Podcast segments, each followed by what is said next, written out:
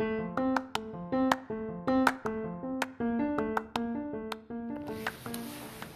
buenas tardes, te saluda Eduardo Capeluto, CEO de Wall Street Easy desde la ciudad de Montevideo.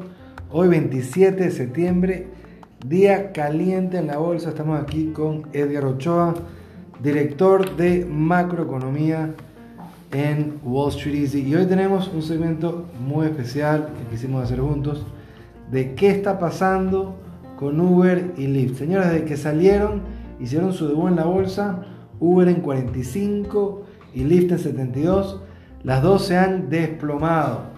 Uber ha caído cerca de un 32%, mientras que Lyft está 42% abajo. Han sido dos IPOs catastróficos. Y actualmente las dos están en mínimos históricos. O sea, capaz no se ha acabado la sangre o capaz es excelente oportunidad de comprar. Eso es exactamente lo que queremos cubrir hoy con Edgar, que estamos estudiando las dos empresas en profundidad. Una de ellas la tenemos en nuestro portafolio y vamos a hablar sobre qué pensamos de ambas acciones. Algo que no es menor es la distinción geográfica. Lyft es una empresa que opera exclusivamente en los Estados Unidos, está aislada de todo el riesgo geopolítico, mientras que Uber es una empresa que opera a nivel global. Algo para que lo tengan en cuenta a lo largo de este segmento. Edgar, entonces cuéntanos cómo vamos a arrancar estudiando estas dos grandes empresas. Bueno, ya tú dijiste lo principal, que es que eh, bueno, Uber, una empresa global, Lyft, una empresa de Estados Unidos. Eh, otra diferencia importante que, que hay que acotar es que Uber está metido en muchos negocios distintos como Uber Eats, Uber Freight, eh, está tratando de desarrollar eh, autos que se conduzcan solos, está en muchos segmentos, Lyft está en el segmento que ellos creen que es el que tiene mejor retorno, que es el de simplemente transportar gente de punto A a punto B. Eh, así que bueno, son, son empresas que si bien comenzaron haciendo lo mismo, Uber entró a otros, a otros segmentos. ¿Y qué significa eso? De que si bien Lyft dijo que para ellos 2019 es el año donde más pérdidas van a tener en su historia, Uber no puede decir lo mismo porque está definitivamente gastando mucho más que Lyft para expandirse globalmente y para expandirse en estos sectores que, bueno, que entrando sin competencia, pero con un alto costo de capital. También es importante, cuéntanos un poco sobre la pérdida que ambas empresas han tenido a lo largo de su debut en la bolsa.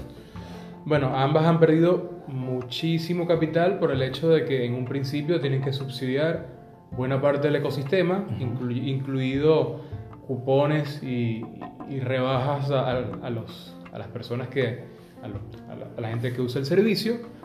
Y en muchos casos antes le pagaban más a los conductores para incentivar a que la gente usara el servicio de, de Lyft y de Uber. Así que esto tiene un costo importante y eso, por supuesto, es una de las razones que las llevan a cotizar en bolsa, poder levantar ese capital para financiar su expansión. Y bueno, y se ve, si vemos los resultados precisos del segundo trimestre del año, en el caso de Uber, los analistas esperaban ya una pérdida, era de esperarse, de 3.12 por acción.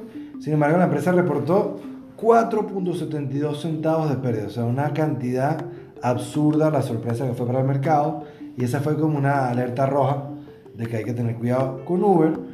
Y la otra, digamos, alerta roja que tuvo la empresa fue a nivel de ingresos brutos. El crecimiento de la empresa fue de 26% contra el año pasado y el mercado se esperaba un 31%. O sea, los ingresos fueron menores a lo esperado y la pérdida fue mayor a la expectativa. En el caso de Lyft, la historia es diferente. La empresa reportó un crecimiento de 72% versus el año pasado e incluso publicó que el ingreso por conductor activo había mejorado. O sea que son dos panoramas relativamente distintos si ponemos a un lado el detalle de las pérdidas. Claro, y como, como decíamos, el hecho de que Uber esté entrando en estos sectores es algo que complica muchísimo las operaciones. Eh, sobre todo que hay unos que en los que es pionero, por ejemplo Uber Freight, a mí me parece que es una excelente idea por parte de Uber. Cuéntanos un poquito más sobre qué se trata la idea. Bueno, Uber Freight es básicamente el mismo servicio de Uber, eh, para llevar a una persona del lado A al lado B, ahora es transportar carga. O sea que cualquier persona que tenga un camión, cualquier conductor que tenga un, camión, algún tipo de vehículo de carga y que no, no esté haciendo nada, puede darse de alta en la, en la aplicación y llevar carga eh, de un lado a otro. Esto me parece que es un, concepto brillante y que, y que, bueno, ayuda a que la productividad, sobre todo estas empresas de, de carga, aumente bastante y Uber logre cobrar una comisión por esto. Eh, así que bueno, este, ahí es pionero, pero hay otros segmentos donde no es pionero, como por ejemplo Uber Eats, ya, venía, ya había mucha competencia en el sector y decidieron entrar en el sector. Y, y si bien las ventas crecen bastante rápido, en cierta forma viene porque están subsidiando este servicio y la verdad que cuando va a generar algún tipo de retorno a este servicio eh, está por verse y es poco probable que sean a corto plazo. Así que eh, son, hay muchas, muchos problemas en, el modelo de Uber que, que, bueno, que tiene que ser visto. Ahora, lo, lo, complicado, por lo que complica un poco más el panorama, son las regulaciones en, Estados Unidos que están cambiando. Cuéntanos un poco lo que aconteció en el estado de California la última semana de agosto, que fue cuando, digamos, estas dos empresas empezaron a caer en caída libre. Bueno, el Parlamento local aprobó la ley AB5, una nueva ley del trabajo, en la cual cambia cómo se cataloga una persona si es contratista o persona tiempo completo. En este cambio en la ley eh, todos los conductores de Lyft y Uber estarían siendo catalogados como tiempo completo. ¿Qué quiere decir esto? Que bueno, a partir del el primero de enero del año 2020, Uber y Lyft tendrían que pagarle a la persona el salario mínimo de 12 dólares por hora, eh, además de que tendrían que darle beneficios como salud, eh, beneficios de retiro, hacer aportes para el plan de pensiones, hacer aportes para eh, el seguro de paro o el seguro de, desempleo. Eh, así que bueno, esto evidentemente es un costo muchísimo más alto para, para Uber y Lyft y cambia totalmente el modelo al punto de que es difícil saber eh, si sería viable que, que, ambas empresas mantengan las operaciones como, como están actualmente. Muy, muy importante tomar en cuenta lo que está ocurriendo en el estado de California, porque la gran pregunta que tiene el mercado, o la especulación mejor dicho, es si este modelo se va a replicar en el resto de los estados. Y por otro lado, la consecuencia negativa que va a traer esto para los empleados mismos de Uber y Lyft. Porque la teoría detrás de todo este modelo era que cada persona pueda tener su propio horario. Al forzar el horario de trabajo completo, a uno le pueden empezar a poner, bueno, perfecto, Edgar, tú vas a trabajar de 1 de la mañana a 9 de la mañana. Cumples con tu horario de, de 1 a 9, son las 8 horas que precisamos, tienes una hora de almuerzo y sin embargo la persona no está dispuesta a cumplir ese horario. Entonces se complica para los dos lados la ecuación. Y de hecho, eh, el gobernador de California dijo que estaba interesado en hablar con Uber y con Lyft porque tenía en consideración que podía ser una un tiro por la culata, ¿cierto? Claro, ahí, el gobernador dice que va a estar negociando de acá al, primero de enero del 2020 algún tipo de, cambio que pueda beneficiar a todas las personas involucradas. Es importante recordar que tanto Uber, o, bueno, en este caso Uber es la, que nació en California, eh, son, son empresas que, bueno, que nacieron en, el Estado, son constituyentes del Estado, pagan impuestos, así que al Estado no le interesa tampoco eh, afectar a, una empresa local y menos afectar a una de las empresas de, Silicon Valley que, bueno, evidentemente no les gustaría y no se lo tomarían de, la mejor manera. Eh, además de esto, está clarísimo que el, peor de los escenarios es que tanto Uber como Lyft digan no podemos seguir perdiendo dinero y, decidan irse de California, que es un, un escenario que no está descartado ni siquiera por estas empresas eh, y en el mejor de los escenarios, evidentemente las operaciones de ambas van a ser fuertemente reducidas porque buena parte del, del personal de los contratistas medio tiempo los van a sacar de la empresa y van a mantener seguro a los, los conductores, que son muchos, son los que han sido los más productivos en el, tiempo que tiene Uber operando en, en California. Así que una buena parte de los conductores probablemente los saquen de, de circulación y se queden solo con, con los conductores eh, que son los, los, que están más, eh, los que han mostrado mejor productividad. Eh, otro punto a considerar en este caso es que Uber pagaría un salario, pondría una agenda o un, horario de trabajo para sus trabajadores y aquí, por ejemplo, todas las, diferentes maneras de ganar más dinero con Uber, como es eh, manejar en tiempo de, en, hora pico de, uso de Uber, este tipo de eh, garantías que da la empresa de ganar más, se desaparecen y simplemente la empresa lo queda y paga un horario paga, y hace los aportes y le pondrá aportes de salud. Pero al final, es lo más probable es que los conductores que de verdad viven de Uber no se vean beneficiados de, de, de, esta nueva ley. Así que creo que en el, como está ahora mismo, todos pierden. El que más pierde ahora es lo que, lo, que faltaría acá por, ver. El que más pierde es el consumidor porque pase lo que pase, las tarifas en California van a subir. Y, eso, eso hace que la gente obviamente se vea alienada a utilizar el servicio. Ahora, otro detalle que también queremos conversar, que es muy importante, habla de cuándo se van a vencer lo que se llama el lockup period o el periodo de encierre en el cual los insiders o los inversores importantes de Uber van a poder vender sus acciones. Esto, esta fecha está plasmada para la primera semana de noviembre en el caso de Uber. Y eso quiere decir, señores, que históricamente cuando una empresa está por acercarse a la fecha en la cual los insiders que invirtieron desde un inicio en la empresa van a poder finalmente vender sus acciones y hacerse del dinero. Ahora, históricamente ese tipo de acciones cuando nos acercamos a la fecha de vencimiento empiezan a caer. Y ya en el caso de Uber cayó sabroso, pero tiene un gran riesgo de seguir cayendo hacia finales de octubre, justamente porque tiene esta nube negra de que el CEO y todos los inversores de internos pueden vender a partir de la primera semana de noviembre, lo cual le agrega un riesgo adicional a Uber, mientras que el caso de Lyft es todo lo contrario. El 19 de agosto, Lyft tuvo su periodo de poder vender, ya pasamos ese periodo, ya el mercado, digamos que absorbió esas ventas y ahorita no estamos sujetos a ese gran riesgo como es el caso de Uber.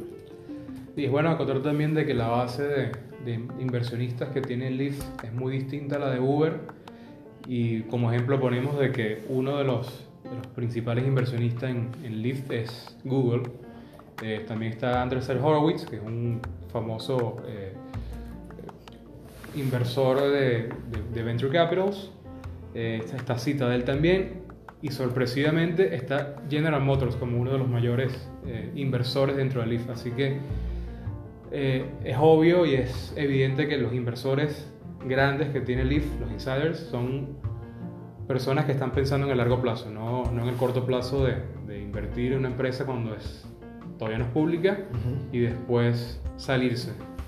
Bueno, el, si, si, vemos lo que están pensando los analistas, que es la, el detalle que a mí me llama la atención, eh, en el caso de Uber y en el caso de Lyft, los analistas mantienen una proyección muy positiva sobre ambas empresas, o sea, no hay un favoritismo una sobre la otra, al contrario, las dos están sumamente agresivas, o lo que se llama bullish, eh, sin tomar en consideración las pérdidas que han tomado las empresas en, en en, desde que salieron a la bolsa.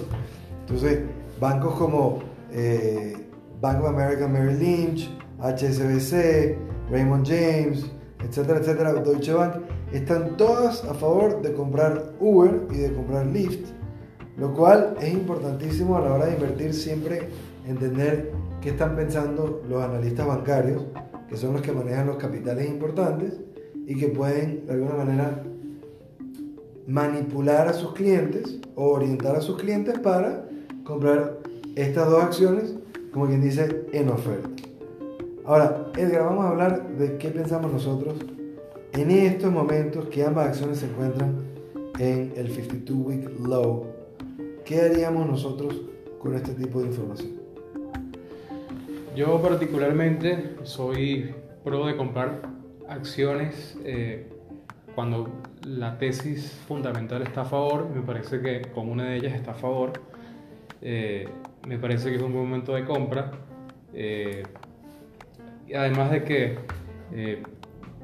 hay empresas, por ejemplo, vamos a poner el ejemplo de Facebook. Facebook pasó por lo mismo. Facebook cotizó en bolsa, le fue muy mal los primeros seis meses y creo que el que haya comprado el piso de Facebook en aquel momento no puede decir que le ha ido mal. Así que me parece que son cosas que tienden a pasar cuando una empresa sale a cotizar la bolsa. Eh, se tienen que acostumbrar al hecho de que ya la información es pública, ya cualquiera puede meterse en su computadora y y ver los estados financieros y ver qué hacen los insiders y, tienen toda esta información a la mano, hay un periodo de, en el que lo más probable es que a la empresa no le vaya tan bien cuando se trata de tecnológicas y si uno tiene la tesis fundamental a favor, lo más probable es que en unos años eh, esta apuesta pague muy, muy a favor. Ahora, una empresa como Uber que está en 120 mil millones de dólares, mientras que Lyft tiene 23 mil millones de dólares en valor de cotización, según su IPO, están en descuento. ¿Cuál de las dos escogerías, tomando en consideración las grandes pérdidas que tiene Uber y el valor de capitalización que es cuatro veces el valor de Lyft? Bueno, basado yo como una persona mucho más fundamentalista, eh, me gusta más Lyft a pesar de que es más pequeña de, en, en capitalización y viene por el hecho de que ellos parecieran que ya están cerca de estar saliendo del foso de gasto. Eh, así que a, la hora de, ver una empresa desde el punto de vista fundamental, uno ve cuánto tiempo cree que puede tardar en, en, generar algún tipo de ingreso. Yo a Uber no le veo, no veo cuándo va a generar ingresos. En cambio, Lyft sí veo que está un poco más cerca de, de llegar allí a, a tener un, un, retorno positivo para, para sus inversionistas. En cambio, Uber está metido en tantos sectores distintos que le va a costar tanto dinero que yo particularmente no veo el fin en, la, en el periodo de gastos. Eh, y si bien el, el, CEO nuevo comentó de que el, trimestre pasado es una anomalía de gastos, que no, ellos no esperarían eh, tener que gastar así de nuevo, eh, me parece que los problemas por el hecho de estar metido en tantas cosas a la vez van a seguir creciendo. Y desde que Uber, desde que escuchamos de Uber, sabemos que todos los años hay un problema distinto. No sé si recuerdan que en el, hace tres años fue con los taxistas de Londres, después fue con los taxistas de la India. Y, básicamente en todos los países donde va abriendo va creando problemas y, esto tiene un costo, tanto legal como de, eh, de PR, de, de relaciones públicas, que para mí no tiene fin porque mientras siga abriendo nuevos mercados.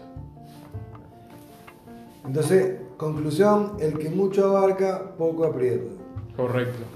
Vamos entonces por, o sea, si tenemos que darle un sello de confianza a una de las dos empresas, la que más nos gusta es Lyft. Y el otro punto que es interesante es que al tener un valor de capitalización menor, la posibilidad de ganar un 10% con Lyft, una empresa de 20 mil millones, que son 2 mil millones extra en valor de capitalización, es más viable que 12 mil millones en el caso de Uber. Y Uber tiene un riesgo que está entrando de segundo en muchos mercados que ya existen y no necesariamente va a ser exitoso después de haber hecho un gran gasto. Entonces hay un riesgo adicional, un riesgo colateral en el caso de Uber que no está en el caso de Lyft. Y si sumamos a eso que la economía mundial está en desaceleración, China, Europa, etcétera, que son mercados en los cuales Uber opera, estamos mucho mejor posicionados con Lyft, mientras el consumidor americano siga robusto. Edgar, ¿algo más que quieras acotar?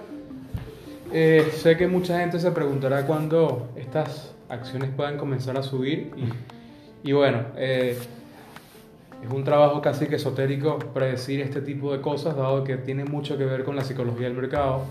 Así que la manera de ver esto es que a medida que los titulares negativos se vayan disipando, es cuando ya creemos que empiecen a subir las acciones, sobre todo Lyft que, que, ha ido acumulando upgrades, que ha ido acumulando bancos de inversión a favor en, las últimas semanas.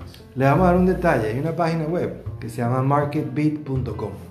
Marketbeat.com. Es una página que te da el resultado de los analistas sobre cuál es su precio objetivo y cuándo hicieron el último upgrade. Y en esa página van a encontrar que Uber y Lyft han tenido, sobre todo Lyft, en las últimas tres o cuatro semanas ha tenido una serie de upgrades que no es consona con el comportamiento de la acción, porque generalmente cuando los bancos están detrás de una acción, la acción suele subir. Entonces, puede que tenga, digamos, efectos retardados o retrasados y que veamos el impacto o en el reporte trimestral o cerca del reporte trimestral en el cual el público empieza a comprar la acción en anticipación de que va a venir un reporte mejor a lo esperado y que la caída está, como quien dice, overdone o, o sobrevendida. Esto es todo por hoy. Te saluda Eduardo Capeluto, CEO de Wall Street Easy, con Edgar Ochoa. Y no olvides que el que madruga, la bolsa lo ayuda. Feliz fin de semana.